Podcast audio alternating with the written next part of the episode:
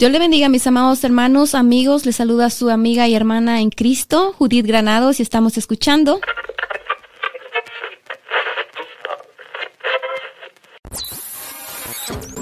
Radio Restauración. Radio Restauración ha sido producido por la Iglesia Restauración, ubicada en 5720 de la Taylor Avenue en Mount Pleasant, Wisconsin, USA. Pastores Amilcar y Mayra Cardona. Director técnico Elvin Pizarro. Amén, aleluya. Este día estamos muy contentos uh, porque tenemos con nosotros a una invitada muy especial, la pastora Violeta Aventura. Amén. Eh, gracias, pastora, por haber aceptado la invitación con nosotros. Le estamos muy agradecidos y le damos gracias a Dios por ese tiempo que nos está brindando. Amén. Y quisiéramos que usted se introduciera y se y compartiera con nosotros desde dónde usted nos está escuchando, desde dónde se está conectando con nosotros para que nuestros radioescuchas uh, conozcan un poquito de dónde usted está.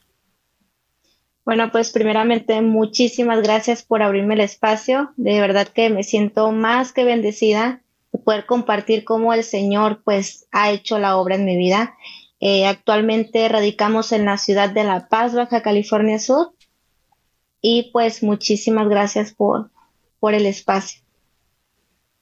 Amén, amén, aleluya, gloria a Dios. Pues el testimonio de hoy de la pastora es un testimonio muy poderoso. Sabemos que este testimonio va a ser de gran bendición para muchas personas. Sabemos que eh, el enemigo, ¿verdad? Está trabajando muy, muy fuerte. Dice que él no descansa, amén. Dice que, que nosotros tenemos que estar alertas, ¿verdad? La palabra del Señor en segunda de Corintios nos dice en, um, 2.11, para que Satanás no gane ventaja alguna sobre nosotros, pues no ignoramos sus maquinaciones. Y gracias al Señor que a la pastora pudo estar con nosotros en este tiempo para poder compartir ese testimonio que el Señor la ha sacado de las drogas, el Señor la ha sacado de la trata de blancas y de esta manera nosotros podemos desenmascarar al enemigo y ponernos en guardia para todas aquellas personas, aquellas jóvenes, aquellas uh, personas que tal vez están pasando por esa situación y que sepan, ¿verdad?, que el Señor tiene eh, la victoria para ellos si ellos deciden buscar al Señor y también para prevenir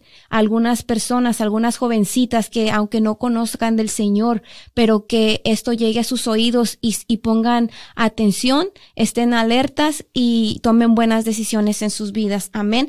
Y así, pastora, pues nos gustaría, por favor, que usted nos comentara un poquito acerca de su vida, eh, antes de que usted comenzara con esto de, de, las drogas o y nos explicara a qué edad comenzó usted, cómo fue que usted se empezó a involucrar en todo este asunto. Ok, mire, hermana, eh, yo empecé a la edad de 15 años. Lamentablemente, eh, normalmente las personas que, que corren a, a buscar la sustancia, ya sea de, pues de cristal o cualquier tipo de sustancia refiriéndose a la droga, Normalmente es cuando venimos de familias disfuncionales. ¿Qué quiere decir esto? Que, que hay problemas en papá y mamá. Muchas veces, porque hace días incluso me hacían la pregunta, eh, ¿por qué te drogabas? O sea, tu mamá no te cuidaba o mamá este, estaba ausente o papá y mamá tenían que salir a trabajar, porque muchos de esos casos es así. Eh, el hijo se empieza a drogar porque no hay atención de los padres en casa. Lamentablemente, papá y mamá tienen que salir a trabajar para suplir las necesidades. Entonces, como no hay atención, pues el hijo va y empieza a probar cosas que sí busca exactamente y se empieza a rodear de, lamentablemente, de amistades, pues que no edifican nada nuestra vida, ¿verdad? En mi caso personal no fue así. Papá siempre fue un papá proveedor, Mamá siempre estuvo en casa eh, cuidándome, pero era una familia muy disfuncional. Eh, papá golpeaba a mamá, eh, mamá era una mamá muy sumisa. Este, mamá siempre estuvo ahí conmigo, pero siempre había problemas en casa, siempre había golpes, siempre había humillaciones. a esto es, le sumamos que yo sufrí un abuso a la edad de cinco años abusada sexualmente a la edad de cinco años. Entonces, con base a lo que yo venía arrastrando, con base a los problemas que habían en casa, eh, la única solución que yo pude conseguir en ese momento fue eh, empezarme a acercar a personas de un círculo social en el cual yo no tendría que haber entrado, pero sin embargo quería ser aceptada porque carecía de atención en casa. Amén. Y entonces uh, su mamá nunca, nunca se empezó, se comenzó a dar cuenta de lo que estaba pasando en la vida de usted, incluso en el momento cuando usted fue abusada, ella supo, se enteró, usted le comentó algo. No, lamentablemente el abusador cuando comete el error de abusar de algún menor de edad, siempre hay una amenaza. Si le dices a papá o a mamá, este, pues le voy a hacer algo a, tu mamá o le voy a hacer algo a tu papá o no te van a creer, que es lo más común que el abusador le dice al menor de edad, este, no te van a creer, este, te van a pegar. Entonces ahí el, el, abusador empieza a sembrar un miedo en el infante para que pues uno no hable. Mis papás nunca se enteraron, hasta la fecha no lo saben. Eh, fue una persona muy cercana a nosotros pero este, mamá nunca se dio cuenta tampoco y cuando yo empecé con mi consumo, eh, lamentablemente cuando empezamos a consumir nos volvemos unas personas muy manipuladoras y muy mentirosas. Entonces eh, yo manipulaba a mi mamá y pues obviamente le echaba mentiras y en, al principio no se daba cuenta de lo que estaba pasando. Y cuando comenzó eso, dice usted que tenía como 15 años, ¿verdad? Cuando comenzó a usar uh, drogas. Eh, marihuana. Usted ya estaba en la escuela, en la secundaria. Así es, yo empecé con mi consumo con la marihuana. Eh, cuando yo empiezo a consumir marihuana, eh, en un lapso de que serán unos dos meses, más o menos dos, tres meses, ya sentía que la marihuana ya no me, me satisfacía, porque llega un punto en donde el cuerpo pide más. Ya la sustancia que te estás metiendo, que estás ingiriendo, ya no te satisface ninguna área y quieres probar algo más, algo más fuerte. Entonces fue en mi caso que ya no me hacía nada la marihuana, me hacía el efecto un rato, pero obviamente pues se me quitaba porque mi cuerpo ya estaba acostumbrado a estar ingiriendo la marihuana a cada rato. Entonces eh, se me presenta la oportunidad de probar el cristal y sin pensarlo lo probé y me enganché. ¿Y de qué manera usted, ah, con qué dinero, cómo usted se, se proveía de esas sustancias teniendo 15 años y estando dentro de la escuela? ¿Cómo es que usted tenía dinero para poder comprarlo?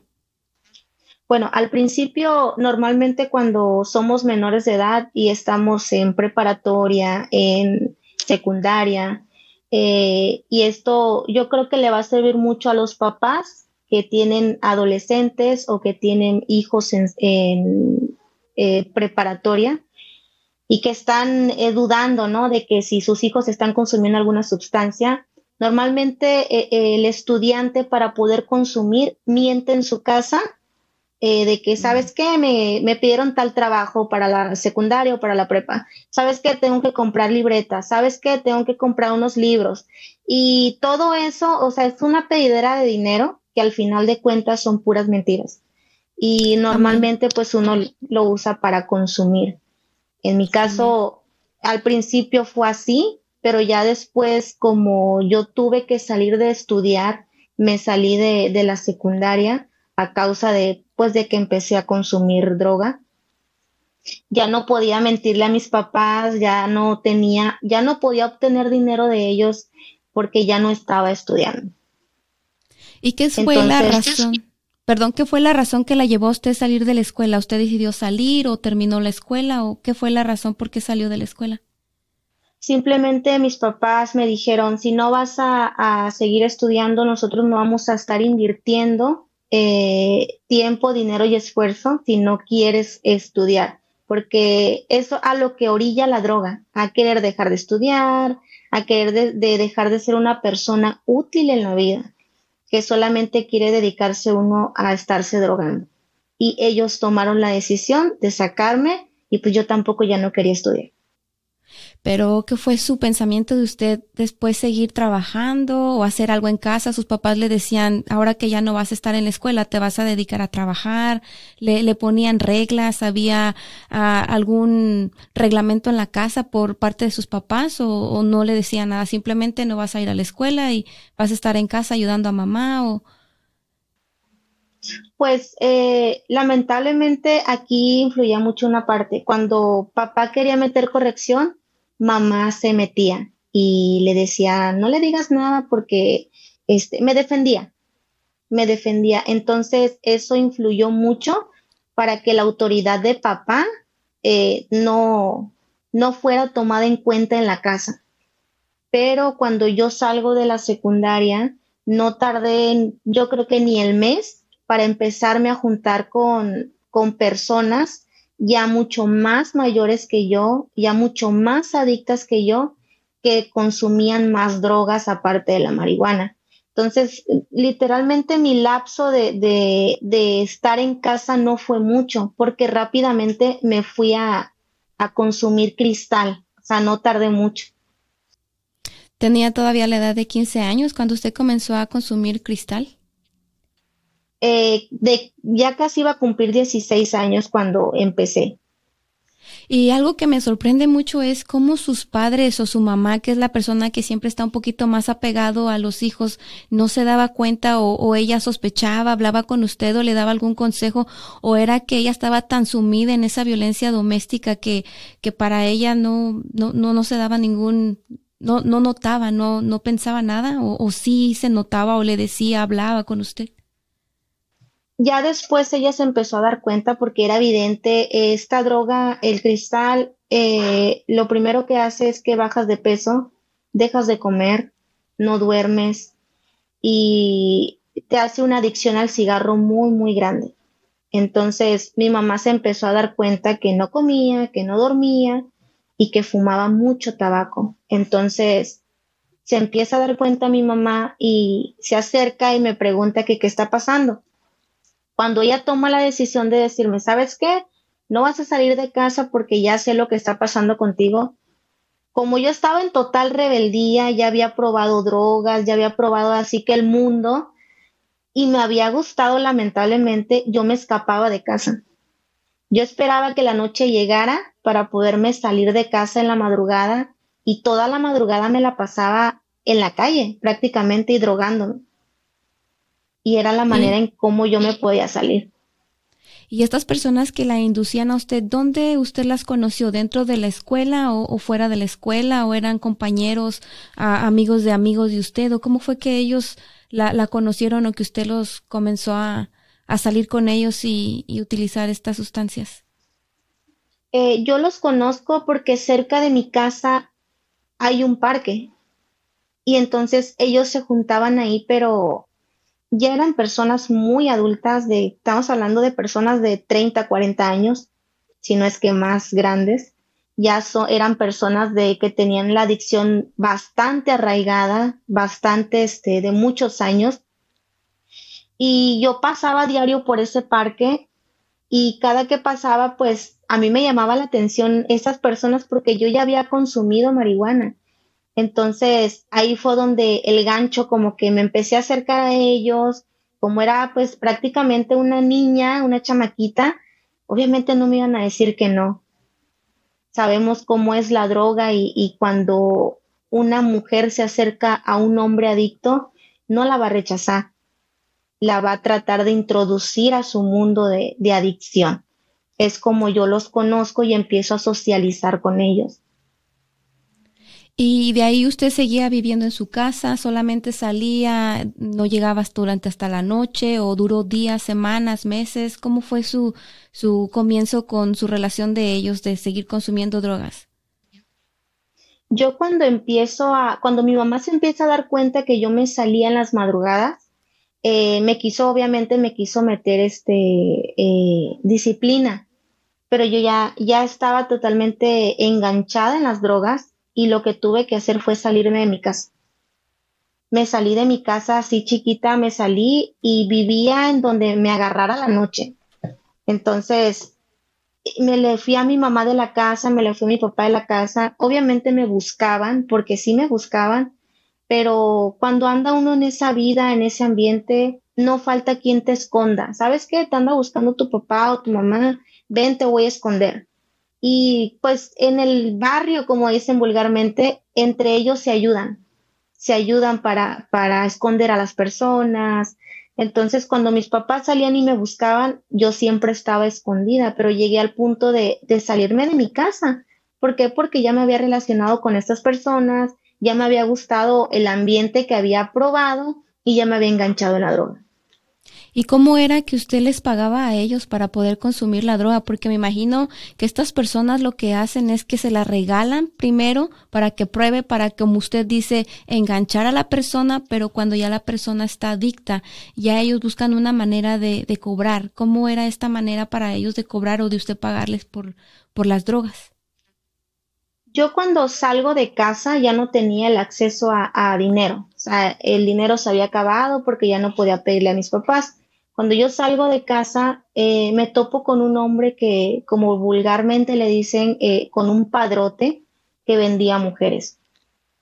Entonces, cuando yo me topo con esta persona, al ver yo que no podía conseguir dinero para comprar mi, mi dosis de droga y que no había otra manera de cómo poderla consumir, eh, conozco a esta persona y empiezo a prostituirme con esta persona o sea, la persona me vendía con personas, este, americanos que venían de turistas. Entonces empiezo a, a, enrolarme en ese mundo, me empiezan a vender, me empiezo a prostituir, pero yo para este tiempo ya tenía unos alcances muy grandes porque lamentablemente la droga lo que hace en la mente de las personas es que les abre la mente pero para lo malo. Entonces, yo empiezo a, involucrarme en este mundo de, pues, de trata de blancas, pero yo empiezo a ver cómo, cómo mueven todo ahí adentro, empiezo a ver cómo vendían a las mujeres, empiezo a ver cómo las conseguían, empiezo a ver cómo, con quiénes ir para venderlas y todo, empiezo a ver cómo trabajaba esa red. Y cuando yo empiezo a ver cómo trabajaba esa red, yo tomo la decisión de salirme de trabajar y empezar yo con mi propia red de mujeres. ¿Y, ¿Y, qué pasaba por su mente cuando usted estaba ahí? ¿No, no, no sentía ningún remordimiento o algo cuando, uh, cuando a usted la vendían? O cuando usted tenía que estar con otra persona para poder pagar, no, no había nada en su mente. ¿Qué es lo que pasaba en su mente? O, o, o lo hacía drogada para que usted no, no tuviera este miedo o, no sé, ¿qué, ¿qué es lo que pasaba en su mente en ese momento? Mira, hermana, sinceramente, eh, cuando pasaba eh, esto, después de, sí llegaba a mí una cruda moral, que me sentía sucia, me sentía, en ciertas ocasiones pensaba yo, ¿qué estoy haciendo aquí si mis papás me están esperando en casa? Porque realmente era una niña, eh, realmente era una niña y sí llegaban a mí esos flachazos de lucidez en donde yo decía, ¿qué estoy haciendo aquí? Quiero a mis papás, necesito a mis papás, pero el acordarme de llegar a casa y empezar a escuchar que se iban a estar peleando, que se iban a estar golpeando entre ellos, eso me hacía retroceder para no volver a casa. Le daba sí había valor, una ¿verdad? Así es. Sí había una cruda moral muy muy grande, pero eso que de acordarme que mis papás siempre estaban peleándose eh, destruía toda mi ilusión de volver a casa. Amén, amén.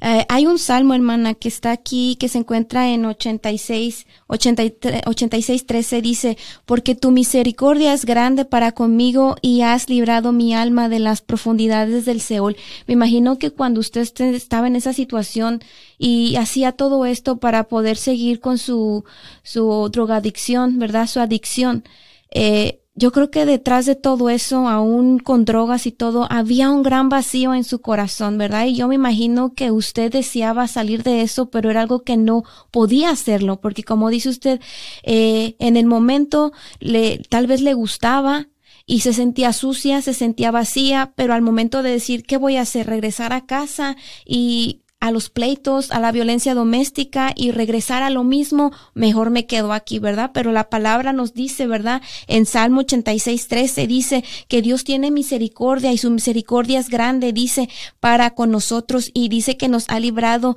nuestra alma de las profundidades del Seol. Así que para todas las personas que nos están escuchando, que nos están viendo, que están pasando por situaciones difíciles de adicción, de, de, de trata de blancas, ¿verdad? O que están pensando que hay alguien que les está hablando, porque me imagino que a usted le decían, mira, haz esto y vas a tener dinero. Me imagino que al principio, pues lo que la comenzó a llevar a todo esto fue la adicción, comenzando por las drogas, el cristal, y cuando usted ya estaba bien metida en eso, le comenzó a gustar, pero después de ahí fue el dinero. Me imagino que le hablaban y le decían, mira, si haces esto, vas a poder tener más como dice usted, usted comenzó a aprender el negocio y de ahí cuando usted comenzó a aprender el negocio, ¿qué fue lo que usted decidió hacer? Eh, sí, este, empiezo a, por supuesto que primero era la droga, luego era el dinero, porque ocupaba el dinero para poderme drogar. Este, cuando yo empiezo a ver este, este, todo este negocio, cómo se mueve, eh, me salgo de, de, ese, pues de ese mundo, ¿no? De, de, que me estuvieran vendiendo a mí. Entonces, como yo ya sabía cómo enganchaban a las jovencitas para poder venderlas, eh, yo me salgo de ahí y empiezo a, a, irme afuera de las preparatorias. Yo siempre en las preparatorias, nunca me acerqué a una secundaria porque son eh, niñas más pequeñas siempre me acerqué a las preparatorias porque ya son muchachas. Entonces me iba con una bolsa de droga, me paraba fuera de las preparatorias y más o menos uno ya identifica qué muchachitas están consumiendo ahí en esa prepa.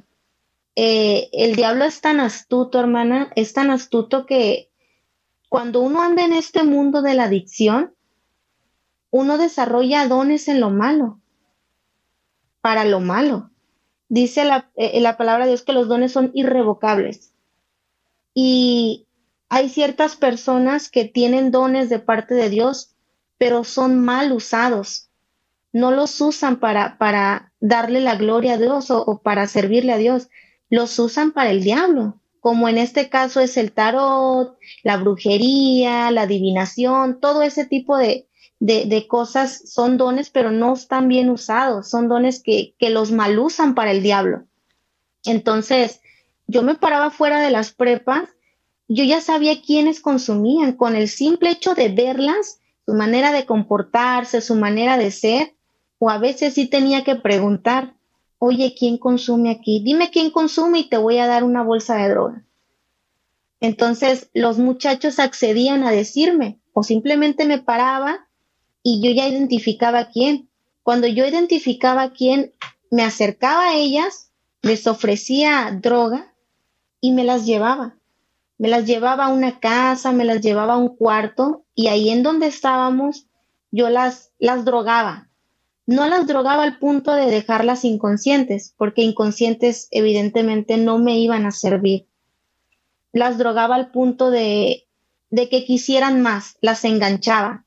¿Sabes qué? Pues yo te ofrezco esta droga, pero terminándote esa droga, si quieres más, vas a tenerte que, te voy a tener que vender con esta persona. Y las muchachas ya enganchadas en la droga, obviamente que aceptaban. Wow, qué, qué tremendo, ¿verdad? Para que muchos padres de familia tengan en cuenta, jovencitos, ¿verdad? Que uno a veces piensa que van a la escuela, que es un lugar seguro, que más sin embargo es un lugar donde está el enemigo acechando, ¿verdad? Dice usted que en las secundarias no, no iba. Eh, me imagino que en las secundarias siempre hay un poquito más de, de vigilancia que en las preparatorias, porque ya las preparatorias pues ya son más, este, jóvenes, son jóvenes más, que ya se supone que ellos ya piensan y tienen más conciencia, pero aún ahí está el enemigo acechándolos, ¿verdad? Y también me gustaría leer aquí en Primera de Timoteo 6, 6.10 que dice, porque raíz de todos los males es el amor al dinero, el cual codiciando algunos se extraviaron de la fe y fueron traspasados de muchos dolores. Amén. Vemos que hay muchos jóvenes en la actualidad que, que a veces desean tener algo más de lo que ellos ya tienen. A veces no se conforman y el enemigo está aprovechando esa situación para poder ofrecerles y llevarlos por el mal camino, especialmente cuando Dios no está en sus vidas, ¿verdad? Pero igual para que las personas que no conocen y que tienen hijos, ¿verdad? Tengan mucho cuidado de qué es lo que sus hijos están haciendo. Dice la palabra del Señor, ¿verdad? Que eh, instruyamos al niño en su camino y cuando fueren viejo, dice, no se apartará de él. Pero tenemos que tener mucho cuidado cuál es el camino en el que los estamos instruyendo. Y, así comenzó entonces usted su propio negocio de trata de, blancas con las jovencitas de la preparatoria. Eh, hermana pastora, pero usted dice que usted identificaba a las personas que ya estaban como metidas dentro de eso. Eh, ¿Usted nunca, nunca trató con jóvenes que nunca habían tenido nada que ver con, con la droga, con la adicción? Sí llegué a tratar con ellas, pero la verdad, sinceramente, como yo fui una víctima también de, esta situación, a mí me pesaba el hecho de, de darle droga a una persona que nunca había consumido. Ahí sí me pesaba porque decía yo, no quiero, no quiero ser la, la causante, así como lo fueron conmigo, de que se pierda esta persona y siempre llegaba, pero con las personas que ya estaban consumiendo, que ya tenían un consumo. Sí llegaban a mi vida eh, jóvenes que, que me pedían, solitos llegaban y me pedían, porque sabían que yo tenía droga. Y solitos llegaban y me decían, invítame, pero nunca quise.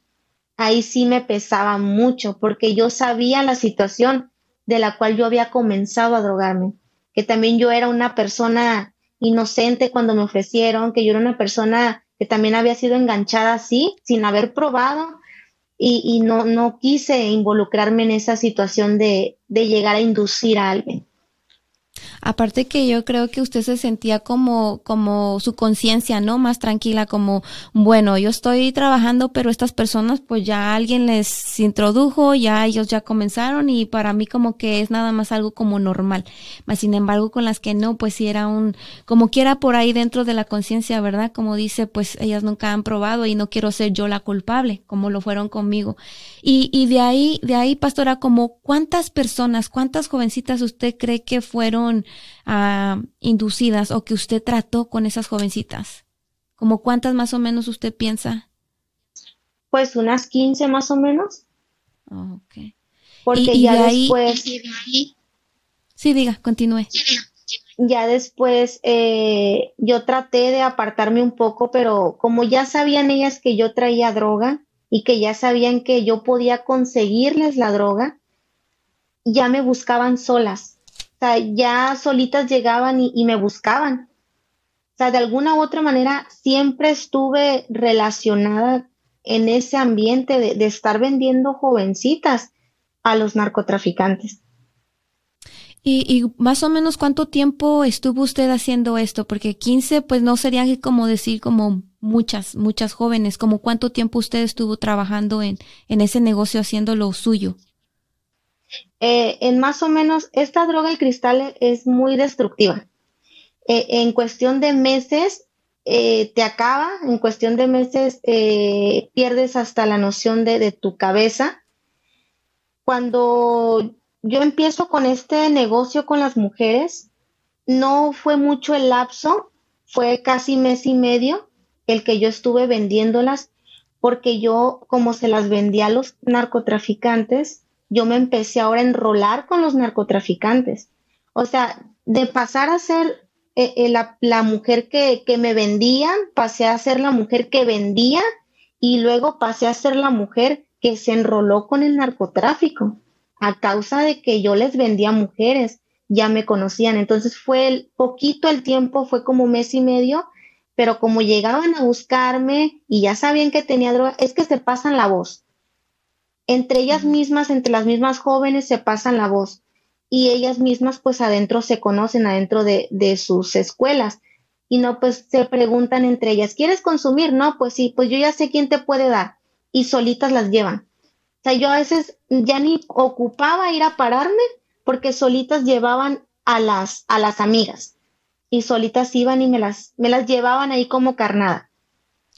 Y pastora, ¿qué edad tenía usted cuando usted estaba haciendo todo este negocio?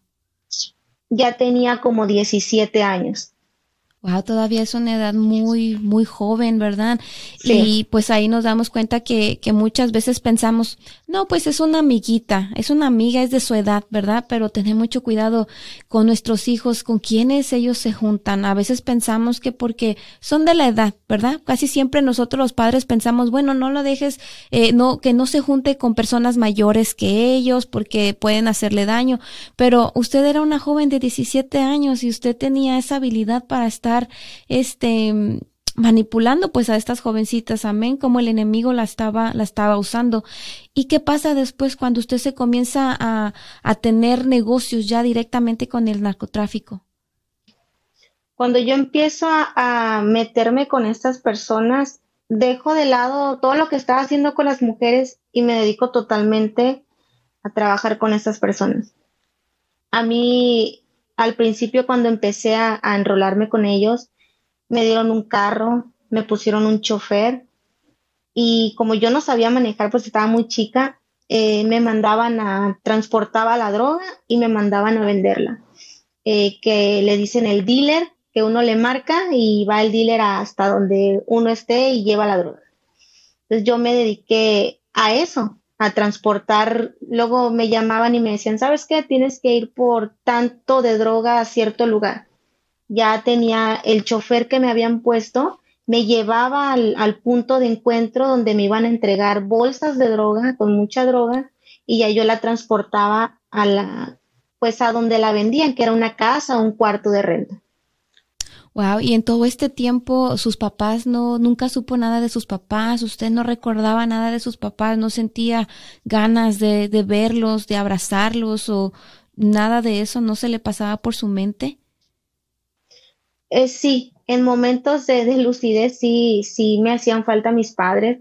De hecho, ya cuando mis padres supieron que yo estaba metida con el narcotráfico, ya ellos como que pusieron su, su barrera porque ya no, ya estar metida en, ese, en esos asuntos, eh, me imagino que como padre, si tratas de sacar a tus hijos de ahí, tus hijos no quieren, igual te puedes buscar problemas. Lamentablemente esta droga te hace insensible al amor y al sufrimiento de las otras personas. No te importa que tu familia esté sufriendo.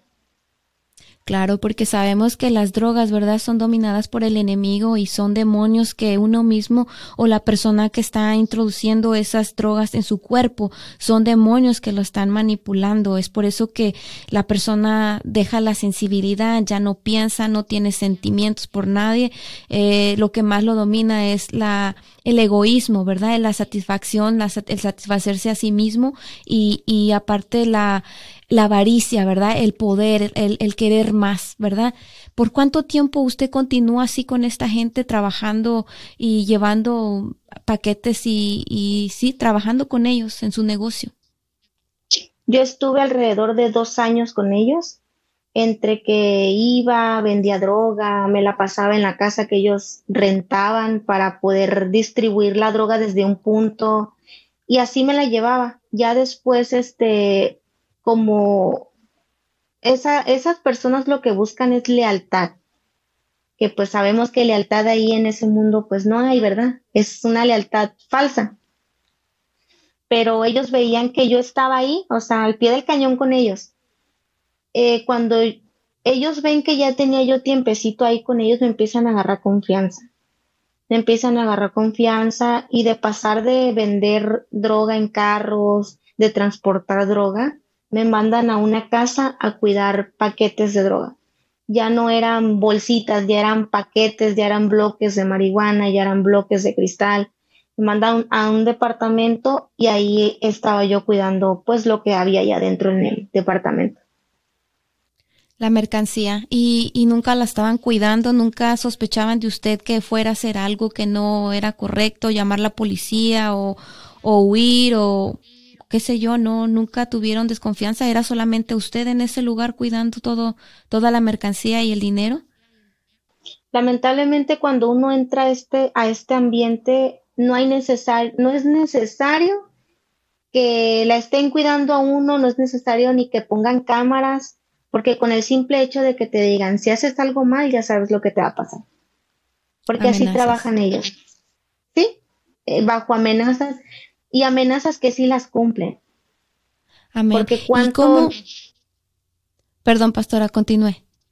No, no se preocupe. Eh, ¿Cuántos casos no hemos visto que el narcotráfico mata a personas que están trabajando con ellos? Entonces, son amenazas que ellos sí cumplen. Sí, claro, porque a ellos no les importa, ¿verdad? Como volvemos a decir, es gente que está manipulada por el enemigo. Y, y entonces, ¿en qué momento usted sale de ese lugar? ¿En qué momento usted llega a conocer de, del Señor o cómo fue ese proceso? Ok, cuando yo estaba en ese departamento, eh, mi consumo de, de, droga ya estaba eh, elevadísimo.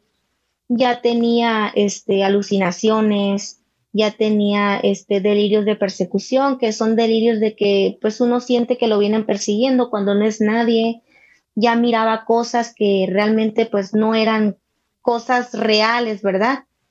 Que sabemos espiritualmente sí son cosas reales. Dice la palabra de Dios que que nuestra lucha no es contra carne ni sangre, sino contra huestes y potestades, que estamos hablando de cosas espirituales, ¿verdad? Que son demonios. Entonces, yo ya tenía alucinaciones, ya tenía, este, ya miraba cosas. Entonces, cuando yo estoy en este, en este lugar, mi consumo se eleva demasiado. Y al estar encerrada en un lugar y estar consumiendo, obviamente que mi, mi cabeza ya alucinaba lo peor en un momento yo cuando empiezo a, a, drogarme imparablemente, yo empiezo a alucinar que iban a ir por mí, que iban a ir por mí y que me iban a matar. Entonces eso eh, influyó mucho para que yo agarrara lo que yo traía en la bolsa que siempre traía colgando en, el hombro. Eh, traía droga y traía dinero y con la droga y el dinero que traía me fui me fui, dejé, dejé el departamento cerrado, dejé las llaves ahí botadas y me fui. Escapé de ellos, o sea, como pude con mis alucinaciones, pero escapé con, de ellos. Y cuando usted escapa, ¿a dónde se va? Eh, cuando yo escapo, yo pensaba, eh, irónicamente y pues malamente, yo pensaba que los disque amigos que yo tenía cuando me empecé a drogar, yo pensaba que me iban a ayudar como lo hacían en un principio, que me escondían de mis padres. Pero la voz empezó a correr porque esta gente, como yo les había robado droga, porque prácticamente les robé, me había llevado su droga y su dinero, la voz empezó a correr que me andaban buscando porque pues querían levantarme, querían matarme por lo que yo había hecho. Entonces, cuando yo llego a, al lugar donde yo me juntaba, ya no me querían aceptar en ningún lado. O sea, de pasar de ser esa mujer eh, que tenía, todavía tenía droga y dinero, pero de pasar a ser esa mujer que tenía todos ahí conmigo cuidándome, que tenía, o sea, que lo que yo hacía se hacía, pasé a ser la mujer rechazada que ya nadie quería estar con ella por miedo a que los mataran a ellos también. Y entonces al final, ¿quién le da refugio? ¿Qué es lo que usted hace o qué decide hacer? Ok, cuando pasa todo esto, eh, yo me vi totalmente sola, me vi totalmente desamparada y llego a mi casa, a la casa de mis padres, después de estar desaparecida por unos tres meses más o menos llego a la casa de mis padres porque yo me iba de, la casa de mis papás y me desaparecía por un mes, por dos meses, por tres meses. Entonces llego a la casa de mis padres cuando ya me veo totalmente sola, cuando ya me veo sin ningún amigo, cuando ya me veo desamparada totalmente. Llego con mis papás, llegué en un estado muy mal, llegué en un estado psicótico mentalmente horrible, llegué sucia, llegué este, mugrosa, llegué toda tiznada, de donde pues fumaba la droga y el tizne, eh, ya, ya me limpiaba con mi propia ropa, eh, en una situación muy deplorable, muy, muy, muy. Entonces llego a la casa de mis papás y así como estaba drogada, no había dormido, no había comido, llegué y me senté en la sala y me quedé dormida. Entonces cuando me quedo dormida, mis papás aprovechan y le hablan a la patrulla para que me puedan agarrar y me puedan ingresar a un hospital psiquiátrico porque también estuve en un hospital psiquiátrico a causa de mi, de mi adicción. Ya me estaba quedando loca. Wow, ahorita que usted comentaba que usted sentía delirio de persecución, ¿verdad? La palabra del Señor nos dice en Proverbios 28.1, dice, huye el impío sin que nadie lo persiga, mas el justo está con, confiado como un león. Amén. Como cuando uno no tiene al Señor, ¿verdad? Como siente que, que siempre lo están siguiendo, que lo están persiguiendo, pero es la misma maldad que uno trae, que uno, que uno hace, ¿verdad? Es la misma maldad que lo persigue a uno, pero es lo que usted estaba sintiendo porque no tenía al Señor. Cuando usted entra a ese hospital psiquiátrico, fue que los, los policías mismos lo llevaron a ese lugar a usted. ¿Verdad? Así es. Eh, ¿Cuánto tiempo usted uh, está dentro de ese lugar? ¿Cuánto tiempo usted uh, trata? Me imagino que ahí trataron de, de limpiarla, de sacarle toda la, la, adicción que tenía, de, de tratarla de, de, cambiar y hacerla una persona limpia. ¿Cuánto tiempo pasa ahí?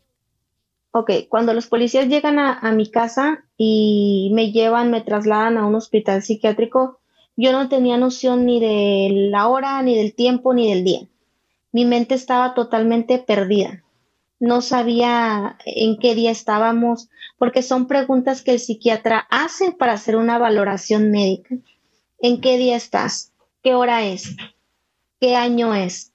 Entonces, cuando yo llego a este hospital psiquiátrico, yo llego agresiva, golpeé a todos los doctores, eh, tuvieron que amarrarme, tuvieron que sedarme por intravenosa porque no podían conmigo. Entonces cuando yo me despierto al otro día, ya me tenían bien empastillada. Realmente no supe el tiempo que yo estuve en psiquiatría, porque todo el tiempo que estuve en psiquiatría me traían totalmente dopada. ¿Por qué? Porque me ponía súper agresiva. Yo lo único que recuerdo y que de verdad todavía quebranta mucho mi corazón, porque para mí fue como una imagen que quedó súper, súper marcada en mi mente. Lo único que recuerdo es a mi mamá en la puerta del psiquiátrico con los brazos cruzados y con las lágrimas cayendo sobre su rostro. Porque el, el, el psiquiatra ya le había dicho que yo mentalmente ya estaba desahuciada o sea que ya no iba a volver a mi sano juicio. Claro, ¿verdad? porque me quedó. Amén, porque las sustancias, ¿verdad? Eh, matan las, las neuronas del, del cerebro.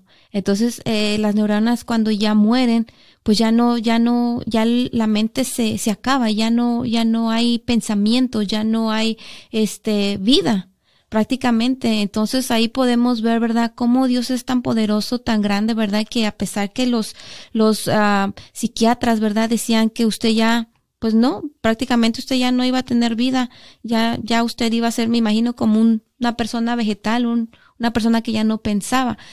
Pero, ¿qué es lo que pasa después de ahí? Uh, ya cuando cuando usted ya conoce del Señor, cuando el Señor llega y la transforma, porque vemos, ¿verdad?, que humanamente buscamos la ayuda de, de doctores, buscamos la ayuda de, de, policías, de personas que puedan sacarnos de la adicción, que puedan cambiar y transformar nuestras vidas, pero realmente vemos y sabemos que el único que puede cambiar, transformar nuestras vidas, libertarnos de, del, del lodo, sacarnos del lodo cenagoso, libertarnos de la, del yugo del, del enemigo y darnos la vida, sanar nuestros cuerpos, es el Señor. ¿Cuándo es cuando usted llega y conoce del Señor? ¿Cómo es que, usted llega a conocer del Señor? Ok, cuando pasa mi proceso en el psiquiátrico, me trasladan a, a un anexo, a un centro de rehabilitación yo llego a ese centro de rehabilitación todavía no bien de la cabeza porque todavía me siguieron medicando dentro del centro de rehabilitación para estabilizarme. Cuando yo llego al centro de rehabilitación, eh, llegué todavía mal mentalmente, pero con el paso del tiempo mi mente se fue restaurando por la misericordia de Dios, porque realmente sabemos que Dios hace lo imposible, lo, lo posible en casos imposibles. Lo que para la humanidad es este desechable, Dios lo agarra y hace algo extraordinario.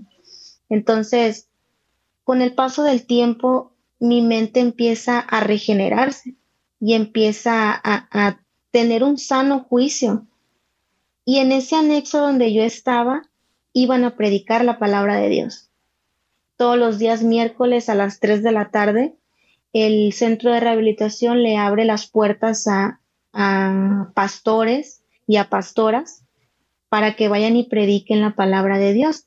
El centro no es cristiano, es un centro doble A de alcohólicos anónimos, pero le dan paso a que sean, las muchachas sean fortalecidas en la fe. Entonces, yo de este modo empiezo a escuchar de que, de que hay un Dios que puede cambiar mi situación, de que hay un Dios que puede restaurar mi vida, de que hay un Dios que puede bendecirme a pesar de la vida que yo había llevado y empiezo a escuchar de ese Dios que me puede perdonar, que me puede sanar, que me puede restaurar. Y a mí yo escuchaba y yo decía, pero ¿cómo puedo creer en algo que no veo? Y me dice una pastora, no lo ves, pero lo vas a poder sentir. Si tú lo aceptas y realmente quieres un cambio, porque esto es de decisión, esto es totalmente de decisión.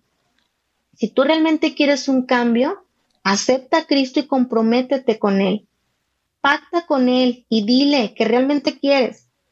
Y empecé poco a poco. Hay un axioma en, en este grupo que dice, haz como que crees y terminarás creyendo. Yo hice como que creí, porque realmente, hermana, le soy honesta, no creía. En base a la vida que yo llevaba, en base a todo lo que había sufrido, porque estando en la adicción, uno como mujer es denigrada muy, muy, muy feo. Hay una denigración muy fea por parte del hombre. No creía que había un Dios que podía restaurar mi vida. Hice como que creí y terminé creyendo, porque Dios hizo su obra en mi vida. Amén, porque la palabra dice, ¿verdad? Vive como si fuera. Amén. A veces nosotros estamos pasando situaciones difíciles, pero cuando nosotros le creemos a Dios, entonces se hacen realidad. Amén. Y, entonces ahí usted cuánto tiempo dura en ese en ese lugar fortaleciendo su fe. Eh, me imagino que en ese lugar ya sus padres la iban a ver, ya platicaba con ellos, ya ellos estaban viendo una transformación en su vida. Y de ahí qué pasa con usted. De ahí usted sale o la, la llevan al, a la meta empresa o de ahí sale y se va a su casa. ¿Qué, qué es lo que pasa con usted con su vida? Ok, cuando yo estoy ahí, en ese lugar hacen retiros eh, que les llaman haciendas, que son retiros espirituales. Cuando yo voy a este retiro, yo realmente tenía las ganas de salir adelante. Y ahí fue donde yo pacté con Dios. Yo miré al cielo y le dije, si realmente existes, ayúdame a dejarme de drogar, porque yo ya no quiero. Ya no quiero seguir lastimando mi cuerpo, ya no quiero seguir lastimando a mi familia. Ayúdame. Entonces, cuando pasa esta experiencia espiritual, llego al anexo nuevamente eh, porque se llega de esa experiencia y como al mes, dos meses, llega el momento que me toca salir. Estuve alrededor casi de ocho meses a un año en el anexo. ¿Por qué? Porque cuando yo salí todavía me seguía pegando al programa de AA. Aún estando fuera, yo me seguía pegando al programa porque no podía dejar de ir porque si no volvía a recaer. Entonces, llega mi momento de, de salir y cuando yo salgo, mis papás me llevan pues a mi casa. Y ahí empieza el trato ya más directamente de Dios conmigo. ¿Cómo comenzó a trabajar Dios en su vida? ¿Dónde fue el momento que usted de verdad le entregó todo a Dios y usted dijo, o cuando Dios le habló a su vida y usted dijo, ya, hasta aquí y empezó usted a sentir ese cambio en su vida, en su mente y usted dejó totalmente eh, todo ese mundo que, que la atormentaba. Ok, eh, aquí hay una pieza muy importante que Dios usó, que fue mi esposo. Cuando yo empiezo a, cuando Dios empieza a tener ese trato directamente conmigo, usa a mi esposo, porque cuando mi esposo y yo nos conocemos, él ya era pastor, pero yo venía saliendo del centro de rehabilitación. Entonces llega mi esposo y me dice, te invito, te invito al culto, me dice, y yo pues todavía así como que dudando, ¿no? Yo le dije que sí, sinceramente por compromiso, porque no le podía decir que no. Sí, le dije, está bien. Entonces, ahí fue que lo que Dios usó para engancharme. Empiezo a ir a los cultos con él, empiezo a salir con él y él me empieza a hablar de Dios. Me dice, mira, ¿sabes qué? Este, apégate a Dios, este, sigue al Señor, yo te voy a ayudar. Eh, y empieza ahí a Dios a usar a mi esposo para hablar a mi vida. Me empiezo a congregar y Dios empieza a hacer la obra, ya no so, porque mi esposo también fue adicto, ya no solamente en mi esposo, sino empieza a obrar en mi vida y me empiezo a, apegar a lo que es eh, la palabra de Dios. Dejé el culto, dejé los, los, las juntas de doble A para irme a poder congregar a la iglesia. Ya no fui a las juntas, me apegué totalmente a la iglesia, a lo que es la palabra de Dios, a servirle al Señor. ¿Y cuál era la reacción de su familia, la gente que la conocía? que ellos veían su cambio, ellos veían su transformación? ¿Qué le decían? Mm, pues estaban sorprendidos. Realmente estaban sorprendidos porque muchos vieron mi, mi caso y muchos de hecho decían, es que ella es un caso que ya no va a cambiar, ella es un caso que o la matan o queda loca o, o se va a quedar toda su vida encerrada en una cárcel, porque estamos de acuerdo que no estaba haciendo cosas muy bonitas que digamos. Entonces, las personas que me miraban ya me miraban como un desecho humano, como una escoria en la vida. Entonces, ya cuando miraron el cambio en mí, de hecho, hoy me topo a gente que, que me vio en muy mal estado y a mí me sorprende mucho porque corren y me abrazan. Me abrazan y me dicen, me da mucho gusto que estés bien porque yo pensé que ya estabas muerta, pero veo cómo, cómo has cambiado, veo lo que Dios ha hecho, porque evidentemente les digo, ya soy cristiana, o sea, Dios ha hecho una transformación en mi vida y me dicen, ¿sabes qué? Pues veo lo que Dios ha hecho en tu vida y me da mucho gusto porque yo pensé que ya estabas muerta. Y aquí entra algo muy, muy bonito que que es la palabra de Dios, que es Primera de Corintios 1.28, que dice, de lo más vil y, sí, y menospreciado, ha sacado el Señor para humillar al sabio. Entonces, y de verdad que para mí esto es algo bien, bien poderoso. Y yo a esto lo llamo realmente el poder de Dios. El poder de Dios porque, híjole, en casos imposibles Dios es el que se perfecciona ahí. Amén, pastora. ¿Cuál, cuál era? Primera de Corintios 28, 1, ¿verdad? Primera de Corintios 1, 28. Oh, 1, 28. Ah, sí, eh, si lo tiene por ahí, si gusta leerlo, pastora, porque es una palabra muy, Dice muy, muy bonita. La palabra de Dios.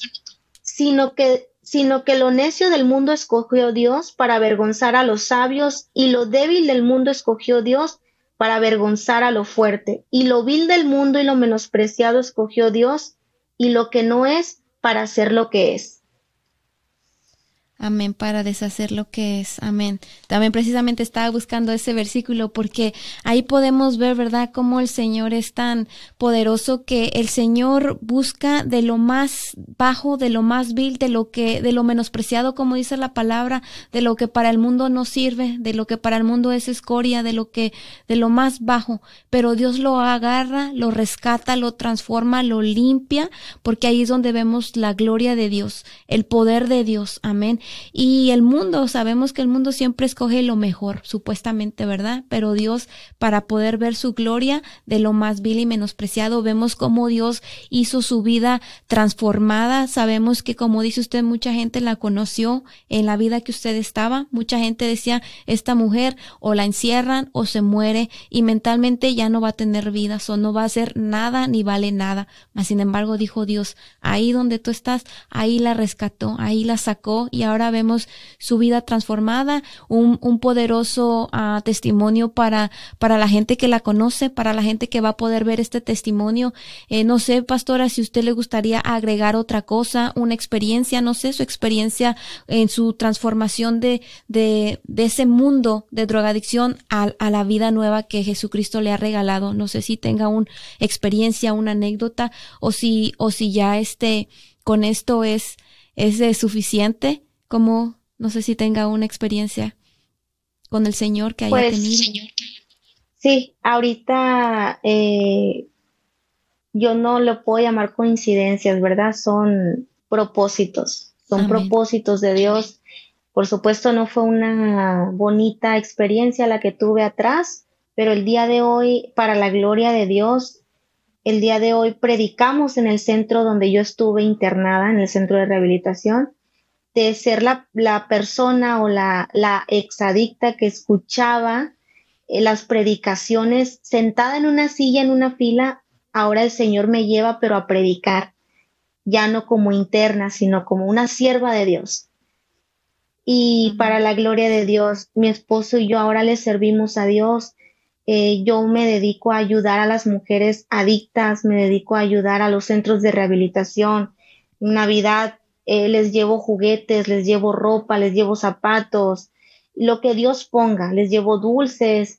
Este, mi esposo y yo somos pastores, tenemos centros de rehabilitación, tenemos un albergue, tenemos tres centros de rehabilitación para la gloria de Dios, pero son cristianos, son totalmente este, cultos, palabra de Dios, este, tenemos un centro de rehabilitación para personas mayores de edad. Tenemos un centro para niños de 9 años de hasta 18 años, porque pues la, la enfermedad de la droga no tiene ni sexo ni género, a raza parejo. Entonces, y tenemos el albergue. Amén, gloria a Dios, pastora, pues estamos viendo cómo Dios es poderoso, ¿verdad? Y usa su vida para cosas, para que el, para que ayuden a otras personas y para que la gloria de Dios siga manifestándose, ¿verdad? Y la palabra siga eh, caminando, ¿verdad? Y mucha gente llegue al conocimiento de, de la palabra de Dios y lo que es más grande, la salvación, ¿verdad? Porque sabemos que después de esta vida vamos a, una vida eterna. Y, y, como usted dice, más que nada, porque usted vivió, vivió esa vida, o usted sabe una persona lo que siente esa persona cuando está metida en esa drogadicción, en esa, eh, en esa vida, amén. Y también como dice la palabra, que no solamente seamos oidores, sino que seamos hacedores de la palabra. Y eso es lo que ahora el Señor ha puesto en su vida de usted y de su esposo, seguir trabajando en la, en la obra del Señor. Amén. Y pastora, pues nos da mucho gusto que usted está compartiendo este tiempo con nosotros. Estamos muy contentos y nos gustaría saber si tuviera usted algún número de teléfono, una red, si le gustaría compartir sus redes sociales, por si hubiera alguna persona que no conoce del Señor y que está metida en este mundo eh, de oscuridad y que tuviera alguna duda o tuviera una pregunta o tal vez quisiera conocer más acerca de su testimonio, ¿verdad? Eh, que le pudiéramos, que ellos se pudieran contactar con usted. Claro que sí. En Facebook estoy como es una P, Violeta Ventura. Y mi número de teléfono es eh, 612 103 1775. Amén. y nada más está en, en, el Facebook, ¿verdad? Como dice una P y Violeta Aventura. Las dos B son B chicas y el número de teléfono 612 103 1775. Amén. Así y, bueno, mis amigos, ah, hermanos, pues ahí tuvieron el testimonio de la pastora, un testimonio muy fuerte, muy poderoso, que ojalá que sirva para todas las personas, los que no conocen del Señor igualmente, porque es algo que está pasando ahorita en la vida, en el mundo. Hay muchas personas que están cayendo en la drogadicción, especialmente nuestros jóvenes, nuestros niños que, que no conocen, que, que viven un mundo eh, donde el enemigo los, los está atrapando, ¿verdad? Con, dice la palabra que el enemigo es padre de mentiras y los está atrapando de muchas, de muchas maneras, muchas veces porque no hay amor en la casa, muchas veces porque hay violencia doméstica o muchas veces porque hay avaricia en el corazón de la persona. Amén. Entonces, pastora, nos gustaría, por favor, si usted nos ah, ayudara a, terminar el, el, programa con una oración, oración para todas las personas que nos están viendo, que nos están sintonizando. Claro que sí. Amén. Señor, primeramente te damos gracias, Padre, por este tiempo maravilloso, Señor, que nos has prestado, Señor. Padre, tú sabes los propósitos, Señor, sabes los tiempos, Señor.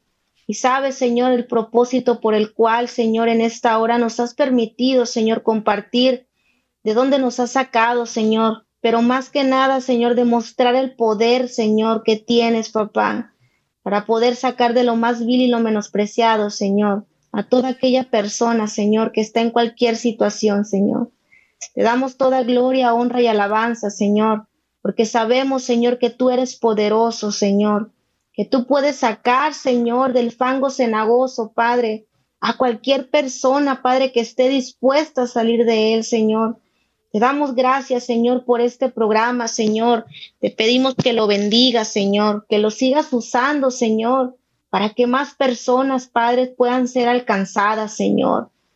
Que puedan ser alcanzadas a través, Señor, de escuchar, papá. Que puedan ser, puedan ser alcanzadas, Señor, a través de escuchar los testimonios, Padre, no solamente de este, Señor, sino de los testimonios que cada día, Señor, van a ser escuchados en esta plataforma, Señor.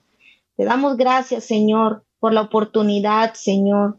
El día de hoy te decimos que te honramos, Señor, te alabamos, Señor, y que te amamos, Padre, en el nombre de Jesús. Amén.